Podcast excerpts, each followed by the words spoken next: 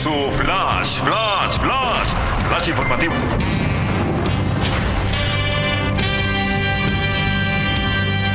Flash informativo.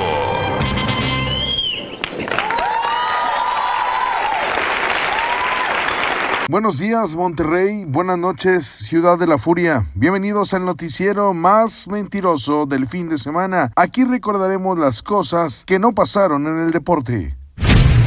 Kylian Mbappé puso punto final a las especulaciones y también a su etapa como jugador del PSG. Finalmente eligió jugar para el Real Madrid, por lo que su próxima casa será el remodelado Santiago Bernabéu.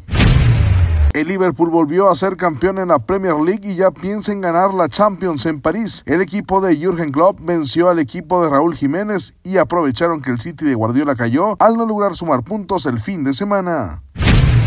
Con todas las de la ley y sin dar pie a la polémica, la mejor ofensiva de México venció al Atlas. Noche épica para Tigres y el caonismo que cumplió con el reglamento y el marcador para acceder a su primera final como entrenador de Tigres.